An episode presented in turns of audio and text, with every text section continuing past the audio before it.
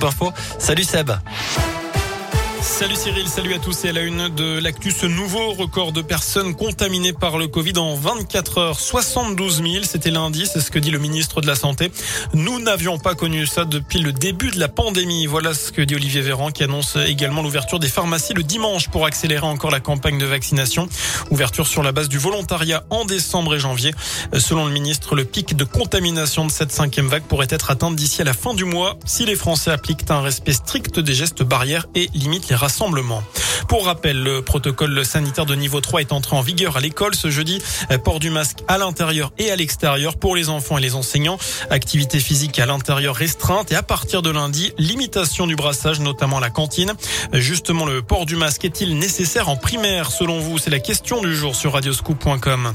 Dans ce contexte également, cet espoir à Saint-Etienne avec un purificateur d'air efficace à plus de 99,9%. Il est testé chez nous en ce moment au laboratoire des mines D'après le progrès, est capable avec des micro-réacteurs de détruire instantanément toute charge virale dans un espace. L'expérimentation est menée depuis plusieurs mois et une nouvelle phase va débuter avec des tests en situation réelle dans un appartement témoin et un poste médical. La commercialisation est prévue au premier semestre 2022 et ça devrait coûter plusieurs milliers d'euros. Dans le reste de l'actu, ce nouveau drame sur les routes de la Loire, un homme de 73 ans a trouvé la mort vers 10h30 ce matin sur la commune d'Ouche, plus précisément sur la départementale 203. Un choc frontal et fatal avec un autre véhicule. L'autre conducteur est légèrement blessé. C'est le 30e décès depuis le début de l'année sur les routes du département. Le poison dans votre placard. 60 millions de consommateurs publient hors série aujourd'hui.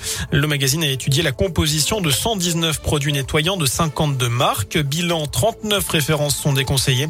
Elles contiennent des substances irritantes, allergisantes, voire très nocives pour la santé ou pour l'environnement. Certaines seraient cancérogènes, mutagènes ou encore eh bien toxiques pour la reproduction. Elle avait provoqué une chute massive au Tour de France l'an dernier en agitant une pancarte trop près de la route. Une femme de 31 ans vient d'être condamnée à une amende de 1200 euros. Une peine symbolique de 4 mois d'emprisonnement avec sursis avait été requise le 14 octobre dernier contre elle pour mise en danger d'autrui et blessures involontaires.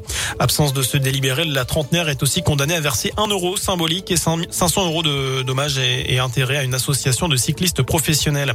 Et puis on l'a appris il y a quelques minutes, l'ancien champion olympique de natation Yannick Agnel a été placé en garde à vue pour viol D'après le Parisien, la victime, présumée âgée de 15 ans au moment des faits, eh bien, a déposé plainte cet été pour des faits remontant à plusieurs années. On termine avec un mot de foot. Julien Sablé sera bien le coach des Verts samedi lors du déplacement à Reims. Premier choix fort, il a décidé de confier le brassard de capitaine à Wabi Kazri à la place de Madi Camara.